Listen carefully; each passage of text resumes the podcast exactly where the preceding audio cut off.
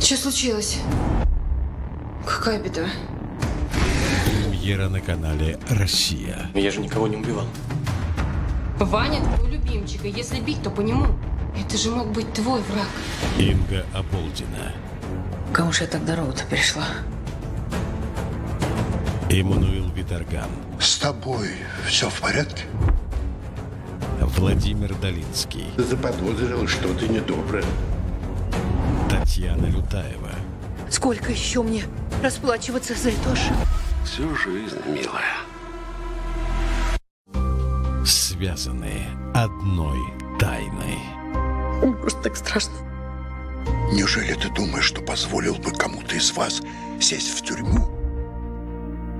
Даже если среди нас убийца, В плену у прошлого. С 16 августа. В 21.20. На канале «Россия».